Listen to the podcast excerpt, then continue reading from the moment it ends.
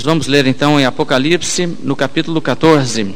E vamos ler a partir do verso 6 até o verso 13. Nós começamos o nosso último estudo a estudar sobre o capítulo 14 de Apocalipse, as quatro vozes. E hoje nós vamos retornar para essa parte, fazendo a leitura toda e focalizando principalmente a segunda e terceira voz. Diz assim a passagem a partir do verso 6: Vi outro anjo voando pelo meio do céu tendo um evangelho eterno para pregar aos que se assentam sobre a terra e a cada nação e tribo e língua e povo, dizendo em grande voz: Temei a Deus e dai-lhe glória, pois é chegada a hora do seu juízo, e adorai aquele que fez o céu e a terra e o mar e as fontes das águas.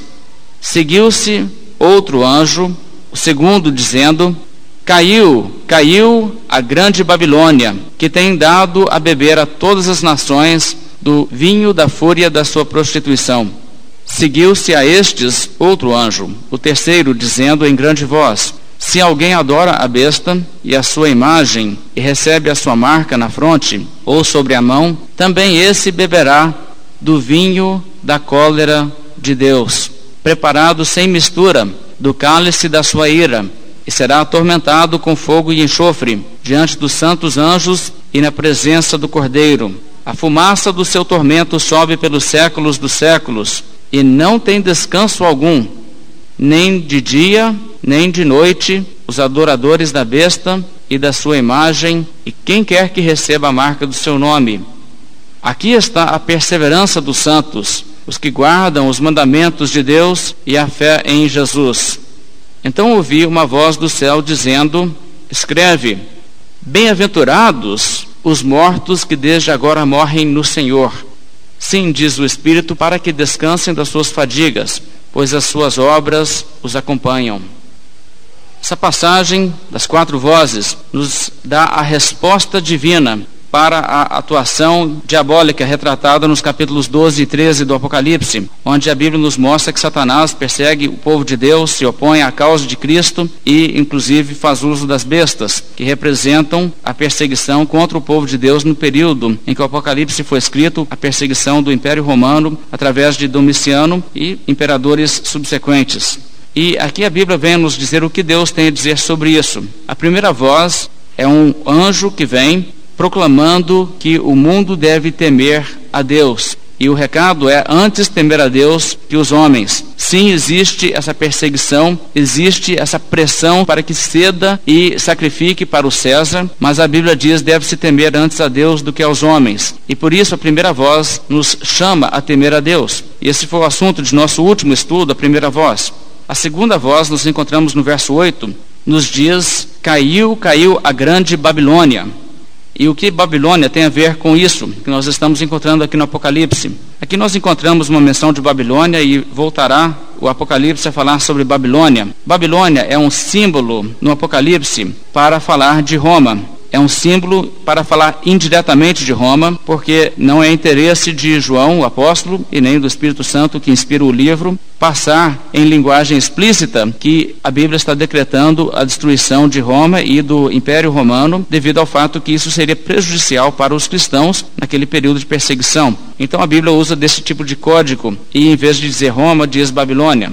E é fácil entender como esse símbolo seria interpretado Naquela época, nós sabemos, as pessoas tinham um conhecimento muito profundo do Velho Testamento que havia dito da Babilônia antiga que ela cairia, e de fato ela caiu. Ela foi perseguidora do povo de Deus, ela invadiu a nação de Judá, destruiu Jerusalém, se opôs ao povo de Deus e levou muitos cativos, matou muitos também do povo de Israel, mas aquela nação, como fora predito pelos profetas, caiu aquele reino caiu e a cidade também caiu. E então essa linguagem Babilônia caiu aos ouvidos dos cristãos do primeiro século é uma maneira de recordá-los. Todos os impérios que fazem oposição a Deus caem. Todos caem. Se Babilônia caiu, Roma cairá. Nós vamos focalizar mais sobre essa questão de Babilônia como símbolo de Roma quando nós chegarmos ao estudo do capítulo 17, porque esse tema volta naquele capítulo. Portanto, nós vamos deixar para um estudo posterior uma abordagem mais detalhada desse conceito de que Roma é simbolizada aqui através da Babilônia. Nós vamos agora para a terceira voz e nós encontramos a terceira voz no verso 9. Eu gostaria de focalizar aqui hoje o nosso estudo. Vamos ler então os versos 9 a 11 novamente. Seguiu-se a estes outro anjo, o terceiro, dizendo em grande voz: Se alguém adora a besta e a sua imagem, e recebe a sua marca na fronte ou sobre a mão, também esse beberá do vinho da cólera de Deus, preparado sem mistura do cálice da sua ira, e será atormentado com fogo e enxofre, diante dos santos anjos e na presença do Cordeiro. A fumaça do seu tormento sobe pelos séculos dos séculos, e não tem descanso algum, nem de dia nem de noite os adoradores da besta e de sua imagem, e quem quer que receba a marca do seu nome. Essa passagem é uma passagem muito solene. Ela fala sobre o inferno, ela fala sobre o lago de fogo, o juízo de Deus, em termos de castigo eterno. E o inferno é, na verdade, um dos temas principais do livro de Apocalipse. E se nós vamos estudar detalhadamente este livro, é necessário também que nós demos devida atenção a este assunto, a retribuição eterna da ira de Deus. Agora, certamente seria mais confortável para nós não dedicarmos muita atenção a esse assunto, pelo menos a esta altura, porque nos é realmente desagradável falarmos sobre o inferno, é desagradável para nós pensarmos sobre isso, porque é uma doutrina dolorosa, mesmo que nós tenhamos certeza de nossa salvação pessoal. Nós sabemos que há muitas pessoas que nos são queridas, que estão perecendo. Portanto, é um tema que é difícil realmente para se discutir e pesa o coração. Mas a Bíblia dá muita atenção a isso e seria realmente uma negligência indesculpável não falarmos sobre isso e não falarmos sobre isso na medida devida como a Bíblia a apresenta. E aqui então nós estamos diante dessa mensagem nesse texto e nós vamos falar sobre isso, temos que falar sobre isso. Isso não é uma obsessão mórbida, é um assunto necessário porque a Bíblia nos fala sobre isso não para nos criar um espírito de horror, mas para nos dar informações sobre as quais nós podemos orientar aqui as nossas decisões, aquilo que nós estamos fazendo em nossas vidas e o que nós podemos propagar também aos outros.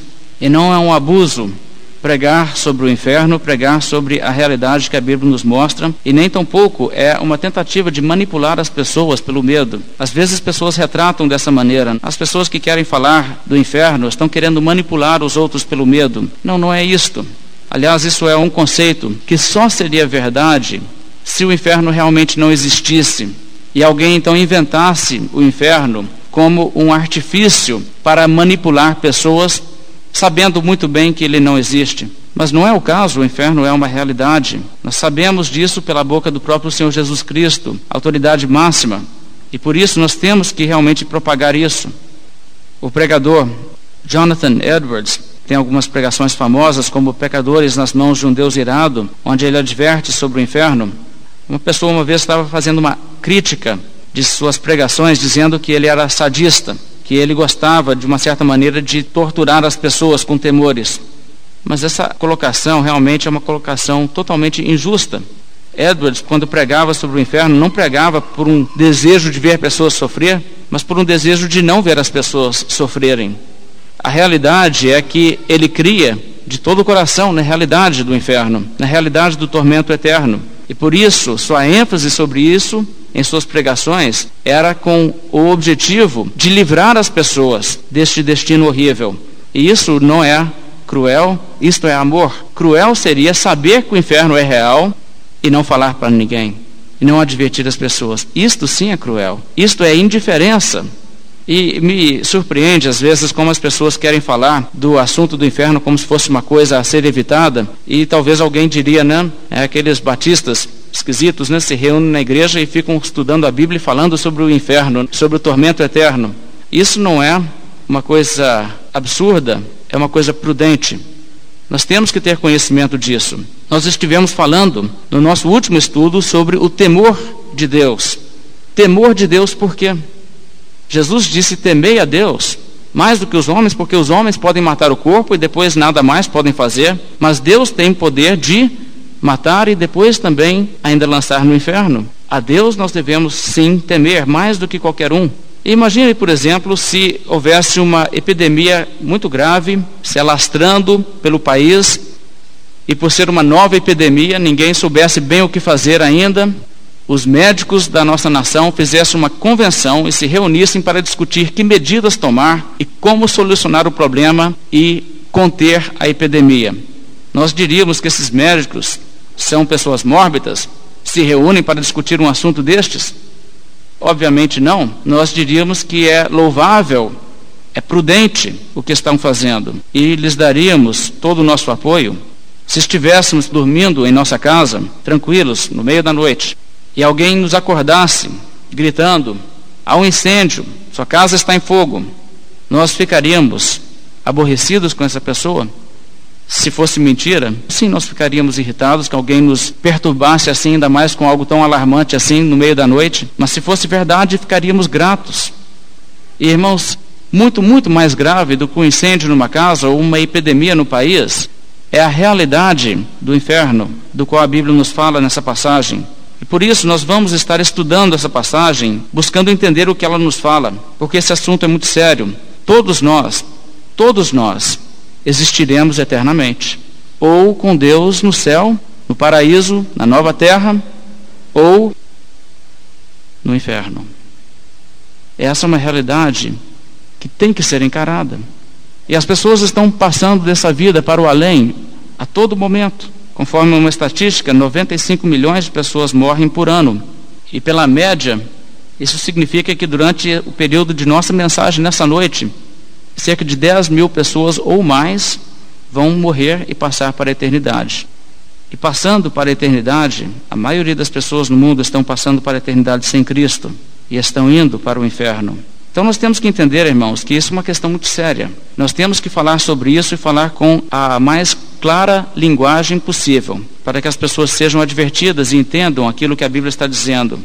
Porque o inferno não nos pergunta se nós cremos nele ou não. A questão é que Deus estabeleceu essa verdade e de Deus não se zomba. Aquilo que o homem semear, ele também se fará. Agora, irmãos, vamos olhar então essa passagem e ver o que, a Bíblia está nos dizendo. Em primeiro lugar, o verso 9, aqui da terceira voz, nos fala sobre o fato se alguém adora a besta e a sua imagem recebe a marca, essa pessoa é que será atormentada com fogo e enxofre. O que a Bíblia está nos dizendo aqui, no contexto histórico, é que não existe opção para o cristão ceder às pressões do Império Romano e adorar o imperador. Não existe uma alternativa onde alguém poderá dizer: bem, eu realmente não gostaria de fazer isso, não gostaria de adorar o César, mas se eu não adorar o César, ele pode me matar de uma forma muito cruel, pode me deixar reduzido à pobreza, não posso comprar nem vender no mercado. E o que fazer então?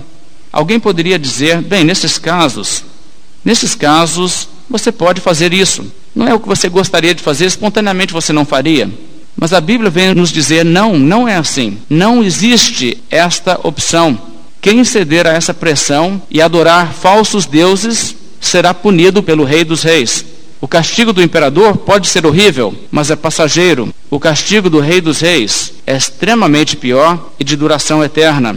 E mais embaixo no verso 12, onde diz: Aqui está a perseverança dos santos, os que guardam os mandamentos de Deus e a fé em Jesus. O que a Bíblia está dizendo é que esta realidade requer do povo de Deus perseverança. Nós não podemos dizer, diante das circunstâncias, vou negar a Cristo. Depois eu acerto as coisas lá com Deus em oração particular. A Bíblia está dizendo não, não há opção o cristão tem que perseverar e manter sua lealdade a Cristo e recusar adorar o imperador, mesmo que isso lhe custe a vida, é necessário perseverar. Ser fiel até a morte e recebereis a coroa da vida. Mas quem negar a Cristo diante dos homens, também Cristo o negará. Isto exige então a perseverança. Quem fraquejar, quem for amedrontado pelo decreto do imperador, quem se intimidar pelas ameaças, sofrerá a ira de Deus. Então veja bem o dilema. Não existe opção em sair do conflito, não é? O imperador diz: adore-me ou te matarei. Mas quem receber a marca da besta, quem fizer o sacrifício ao César, esse beberá da ira de Deus para todo sempre. E irmãos, isso é verdade sobre qualquer perseguição em qualquer época que o povo de Deus enfrentar. Se alguém nos colocar contra a parede e disser, negue a Cristo, senão nós dizemos, não negarei a Cristo, não interessa o que for. É preferível sofrer a ira dos homens. É preferível sofrer neste mundo porque isso passa, mas a eternidade no lago de fogo não passa. E a mensagem da Bíblia, irmãos, é muito clara. Nós não podemos dizer, em circunstâncias tais e tais, Deus compreende se os seus filhos o negarem. Não, não é assim. Deus não dá um desconto, Deus não leva em conta tais e tais circunstâncias. A mensagem bíblica é: é necessário perseverar, custe o que custar. Então a mensagem do Apocalipse, irmãos, é uma mensagem de advertência muito clara em relação à perseverança e à necessidade da perseverança de todo o povo de Deus, independente das circunstâncias. Agora vamos ver também o verso 10 e vamos ver a descrição do castigo que é dado àquele que não persevera ou daquele que nega Cristo ou daquele que faz aquilo que é imposto sobre ele em termos de praticar a idolatria, adorar aquilo que não é Deus. O verso 10 descreve: Também esse beberá do vinho da cólera de Deus, preparado sem mistura do cálice da sua ira, e será atormentado com fogo e enxofre diante dos santos anjos e na presença do Cordeiro. Agora é evidente, irmãos, que o destino dos injustos é o mesmo não importa se você vive naquela época e passa por essa perseguição específica, ou se você vive em outra época e, ao invés de seguir a Cristo, recusa segui-lo devido à intimidação por parte de algum inimigo de Deus que está perseguindo o povo de Deus, ou seja, que você recusa seguir a Deus devido à sedução das coisas deste mundo e você se entrega aos pecados deste mundo ao invés de seguir a Cristo. O destino daqueles que rejeitam a Cristo é este destino o mesmo destino que está descrito aqui, de maneira que a Bíblia está nos dizendo aqui que a pessoa que não tem então a salvação em Cristo, essa pessoa sofrerá o castigo da ira de Deus. A Bíblia diz aqui da ira como se estivesse num copo, num cálice. E era comum naquela época o vinho ser diluído com água e fazer com que o vinho fosse mais fraco. O álcool do vinho seria reduzido substancialmente, a pessoa não se embriagaria bebendo aquele vinho. Mas a Bíblia retrata aqui a ira de Deus sendo colocada no cálice sem mistura, sem diluição. E o que é que dilui a ira? O vinho é diluído com água, mas a ira é diluída com misericórdia. E o que o texto está afirmando é que a pessoa que fizer assim, sofrerá a ira de Deus sem nenhuma misericórdia. Não haverá compaixão, não haverá uma medida de dó no coração de Deus para reduzir a intensidade da pena. Deus não se mostrará compassivo, Deus se mostrará somente irado. E a percepção do condenado no dia do juízo diante de Deus não será de um Deus que tem pena dele, mas de um Deus que está extremamente furioso contra ele, e nada mais.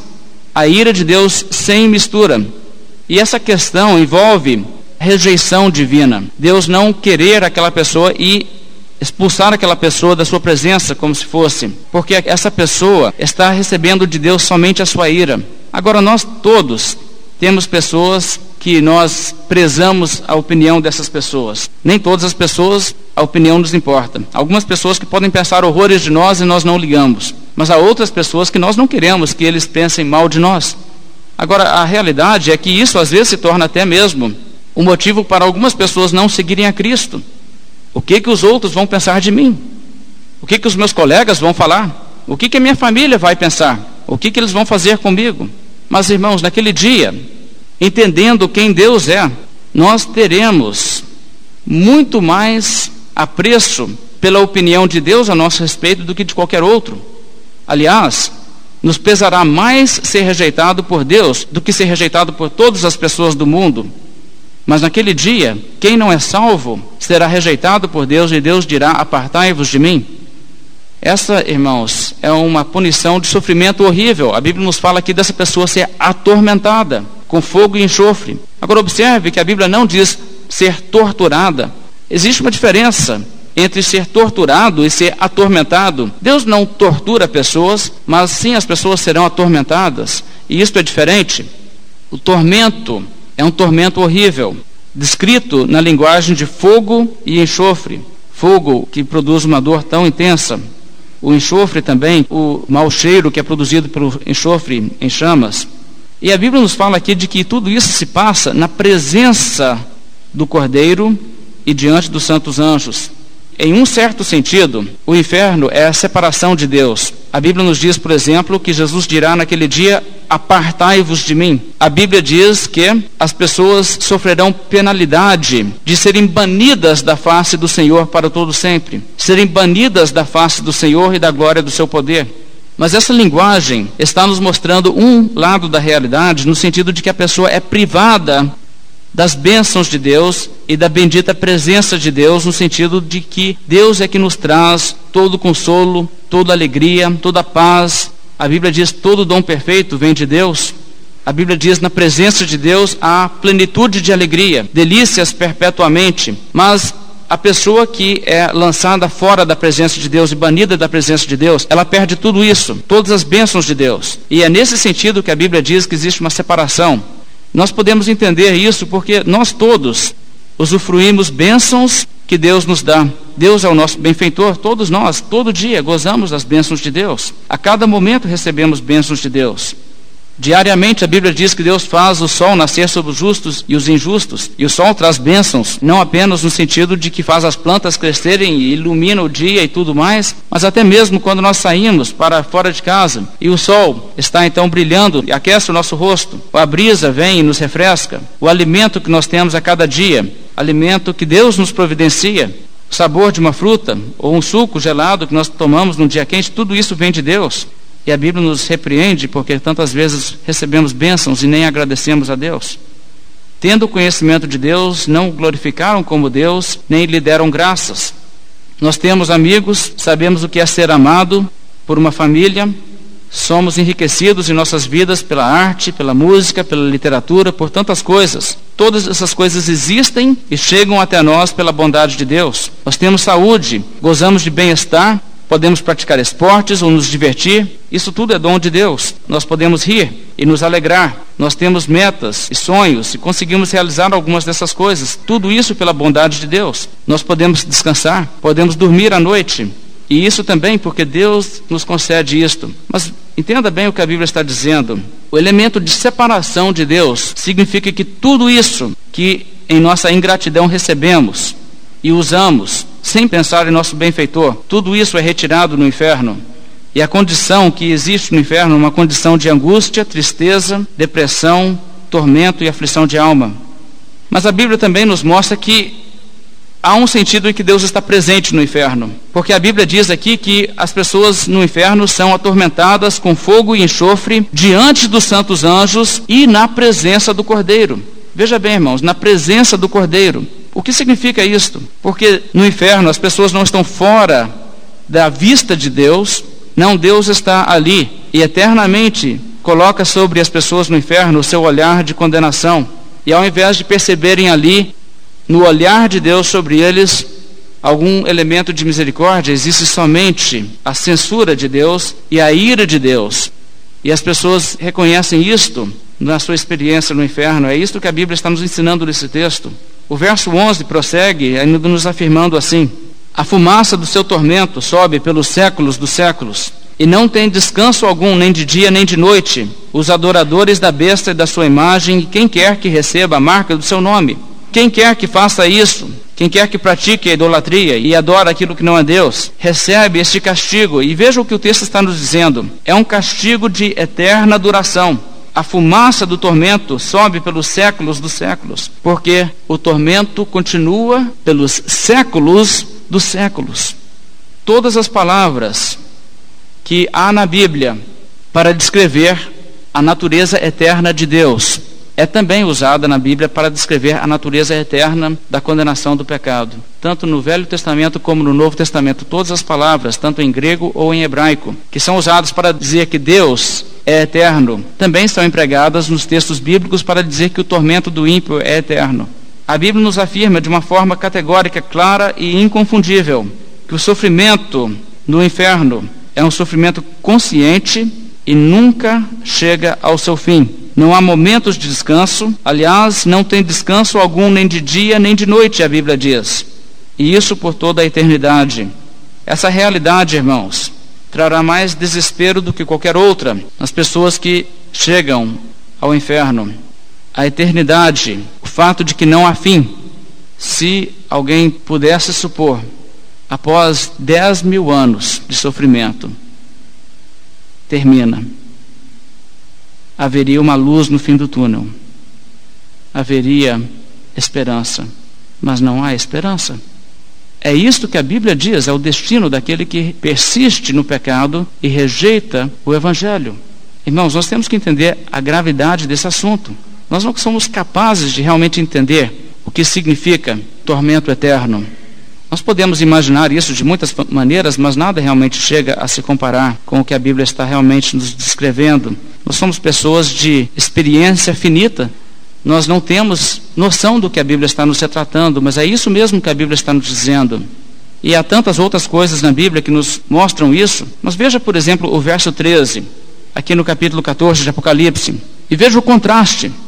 Então ouviu uma voz do céu dizendo: Escreve: Bem-aventurados os mortos que desde agora morrem no Senhor. Sim, diz o Espírito, para que descansem das suas fadigas, pois as suas obras os acompanham. Aqui você vê o contraste. Uns nunca terão descanso, outros, se morrem no Senhor, estes gozam sim de descanso. Que aproveita o homem ganhar o mundo inteiro e perder a sua alma? Que daria um homem em troca de sua alma? Porque qualquer que nessa geração adúltera e pecadora se envergonhar de mim, disse Jesus, também desse me envergonharei diante do meu Pai. E com essas palavras, o Senhor Jesus Cristo está nos mostrando que não existe a opção aqui de simplesmente ficar neutro. Quem não é por Jesus é contra Jesus. E a pessoa que não estiver em Cristo não gozará de descanso, mas sofrerá eterno tormento. Vamos olhar o que a Bíblia diz em capítulo 20 de Apocalipse. E veja como a Bíblia aqui volta a nos falar sobre isso. No capítulo 20 de Apocalipse, o verso 10, a Bíblia fala sobre o diabo. E o diabo também será enviado para o inferno no dia do juízo. Ele não será o rei do inferno, ele será também atormentado no inferno. Veja em Apocalipse 20, o verso 10. O diabo, o sedutor deles, foi lançado para dentro do lago de fogo e enxofre, onde já se encontram não só a besta, como também o falso profeta, e serão atormentados de dia e de noite pelos séculos dos séculos.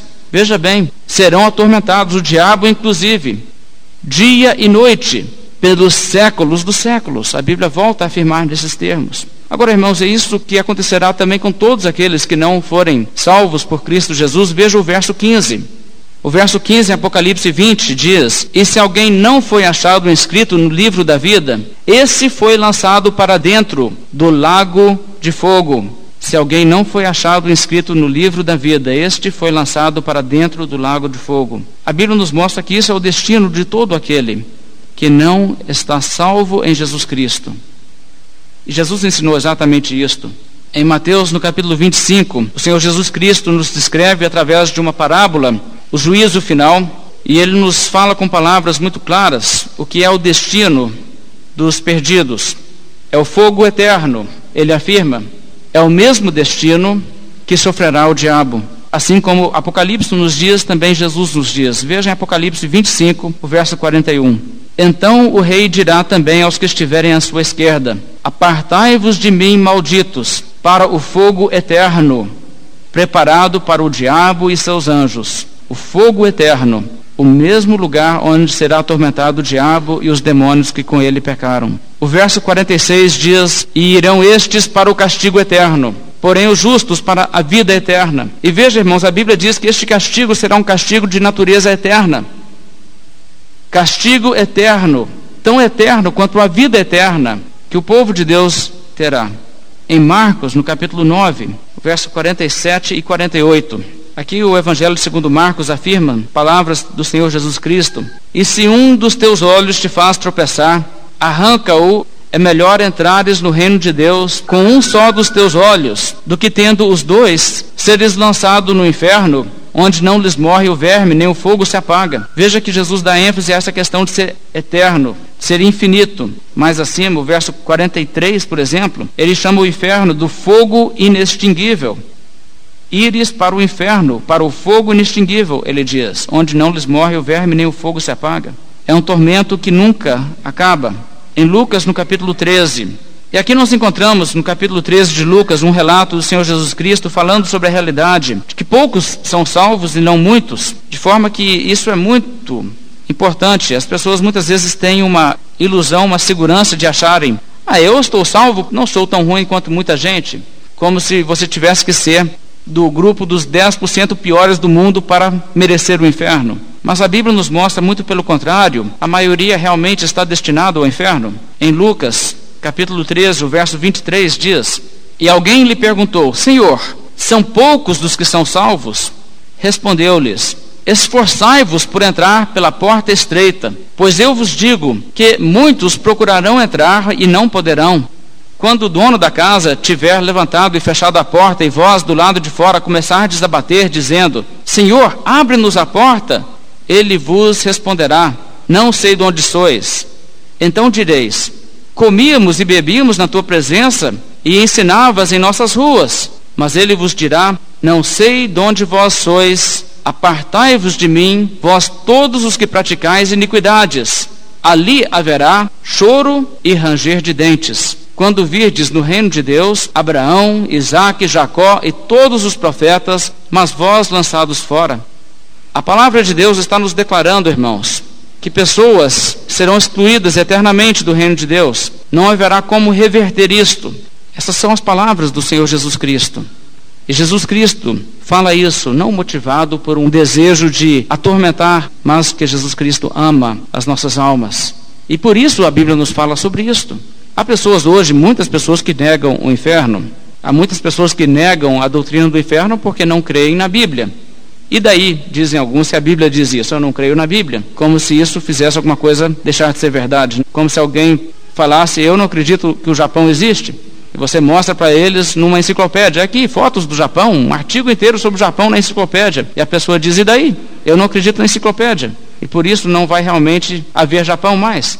Mas pessoas têm muitas vezes esse pensamento, né, negação da doutrina do inferno. Agora, o que é mais preocupante não são pessoas que afirmam abertamente eu não creio na Bíblia, são pessoas que dizem eu creio na Bíblia, mas dizem eu não creio no tormento eterno. Isto é realmente uma contradição que é impossível de se aceitar. Mas deixe-me abordar um pouco isso, porque há pessoas que fazem esse tipo de jogo. Pessoas que dizem, por exemplo, eu creio na Bíblia, mas não creio no tormento eterno. É impossível diante do que nós temos lido na Bíblia, eu acho que isso está evidente para todos. Mas existe, por exemplo, a doutrina que é chamada do universalismo. É uma doutrina que diz todas as pessoas, universalmente, todas as pessoas, enfim, serão salvas. Algumas pessoas creem isso, a maioria das pessoas que creem isso, a grande maioria, são pessoas que não dão crédito nenhum à Bíblia e acreditam se existe um céu, todo mundo irá então para o céu. Mas algumas pessoas têm buscado defender isso pela Bíblia. Por exemplo, o escritor cristão Orígenes, que viveu no período de 185 a 254, acreditava no universalismo. Ele, na verdade, tentou reconciliar isso de alguma forma com a doutrina do inferno e aceitava que as pessoas seriam punidas, sim, no inferno, mas que a punição no inferno não seria definitiva, seria de caráter corretivo e teria em vista educar aquelas pessoas e trazê-las a um arrependimento para que então, arrependidas, contritas do seu pecado, elas pudessem então ser introduzidas na glória eterna. Poderíamos dizer, em certo sentido, que Orígenes não cria no inferno, ele cria num purgatório. Ele cria no céu e no purgatório. Até que você saísse do purgatório, você ficaria lá. Mas essa doutrina, irmãos, ela foi rejeitada pela igreja primitiva como um todo e ela é realmente uma aberração teológica, ela não tem base na Bíblia, o que nós podemos ver em muitas passagens. Aqui mesmo nós estamos vendo isto. Aqui em Lucas 13, você pode perceber que Jesus está dizendo de pessoas que antes não se arrependeram mas agora sim, agora querem a salvação. Antes desprezavam, mas agora querem. E Jesus diz: agora é tarde, agora não aceito vocês. Jesus diz: esforçai-vos por entrar pela porta estreita, porque muitos procurarão entrar e não poderão. Irmãos, o inferno não é um lugar onde você fica até que você deseje a salvação. É um lugar onde você pode desejar a salvação, querer a salvação, mas nunca sair. É isto que a Bíblia ensina. Veja, por exemplo, irmãos, o que diz a Bíblia em Provérbios, no capítulo 1, o verso 24, e veja como a Bíblia adverte aquele que não ouve. E veja o que a palavra de Deus diz para essas pessoas. Mas, porque clamei e vós me recusastes, porque estendi a mão e não houve quem atendesse, Antes rejeitastes todo o meu conselho e não quisestes a minha repreensão, também eu me rirei da vossa desventura. Em vindo o vosso terror, eu os zombarei. Em vindo o vosso terror como a tempestade, e em vindo a vossa perdição como o redemoinho. Quando vos chegar o aperto e a angústia, então me invocarão, mas eu não responderei. Procurar-me-ão, porém não onde me achar porquanto aborreceram o conhecimento e não preferiram o temor do Senhor, não quiseram o meu conselho e desprezaram toda a minha repreensão, portanto comerão do fruto do seu procedimento e dos seus próprios conselhos se fartarão. Deuteronômio capítulo 7. Vamos olhar o que a Bíblia diz em Deuteronômio capítulo 7 para compreendermos a natureza, a seriedade dessa questão de desafiar assim ao Deus Todo-Poderoso Deuteronômio capítulo 7, a partir do versículo 9, a Bíblia retrata desta forma o castigo da ira de Deus. Saberás, pois, que o Senhor teu Deus é Deus, o Deus fiel, que guarda a aliança e misericórdia até mil gerações aos que o amam e cumprem os seus mandamentos, e dá o pago diretamente aos que o odeiam, fazendo-os perecer. Não será demorado para com o que o odeia, prontamente lhe retribuirá. Veja, irmãos, a Bíblia ensina retribuição divina. Retribuição é diferente do que correção. Quando você está castigando uma criança para educá-la, é uma coisa, mas a Bíblia não está retratando assim o modo de Deus lidar com as pessoas no inferno. Isso pode ser visto em modos que Deus lida com as pessoas aqui em vida. Pessoas que fazem coisas erradas e Deus traz consequências, mas o inferno é definitivo. A Bíblia nos mostra que não há mais oportunidade. Jesus Cristo, por exemplo, conta naquela parábola das dez virgens, das nécias, que chegam depois dizendo: Abre-nos a porta. Mas ele responde: Não vos conheço. A Bíblia nos fala daquele homem que, estando no inferno, clama: Pai Abraão, tem misericórdia de mim, mas não há mais misericórdia.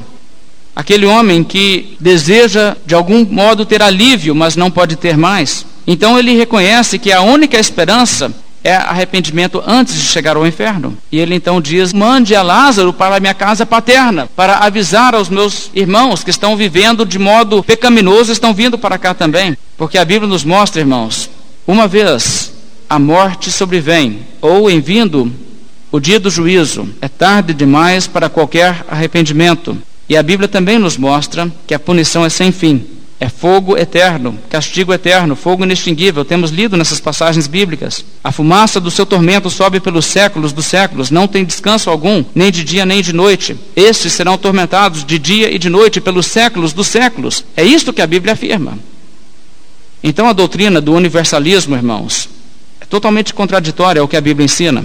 Uma outra doutrina é a doutrina da aniquilação. Primeiro personagem da história que ensina isto, que nós sabemos, é um homem chamado Arnóbios. Arnóbios viveu no quarto século e ele ensinou que os ímpios sofreriam sim no inferno, mas que seriam aniquilados totalmente após um período ali no inferno. Então ele sustentou que o inferno é temporário, porque a pessoa iria para o inferno, sofreria no inferno até que eventualmente essa pessoa fosse destruída no inferno e não existisse mais. Isso não é verdade. Se isso fosse verdade, àquela altura poderíamos dizer, né, agora descansa em paz, porque agora acabou. Mas a Bíblia diz: não há paz para os perversos, não há descanso nem de dia nem de noite, mas somente tormento pelos séculos dos séculos. Esta é a afirmação que a Bíblia traz. O fogo é eterno, o tormento é eterno e o estado é irreversível. Essas alternativas que alguns propõem são irreconciliáveis com a Bíblia Sagrada. Se qualquer uma dessas alternativas, a aniquilação da pessoa ou o universalismo, se alguma coisa desse tipo realmente acontecer, ao invés daquilo que a Bíblia está falando, no sentido mais claro, então nós teremos que dizer que a Bíblia é mentirosa, porque isso é irreconciliável ao ensino das Escrituras.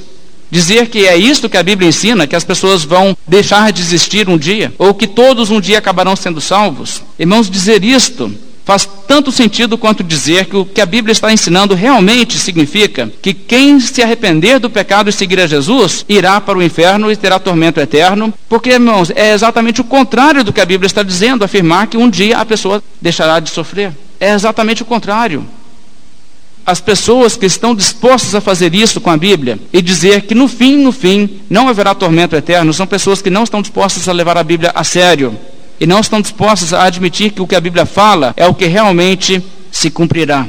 E às vezes pessoas dizem, mas espera aí, não existe um, um, elemento de simbolismo aqui nessa passagem e nessas passagens do fogo eterno e tudo isso. Sim, irmãos, há um elemento de simbolismo, mas o simbolismo não significa que simboliza nada. O simbolismo significa alguma coisa.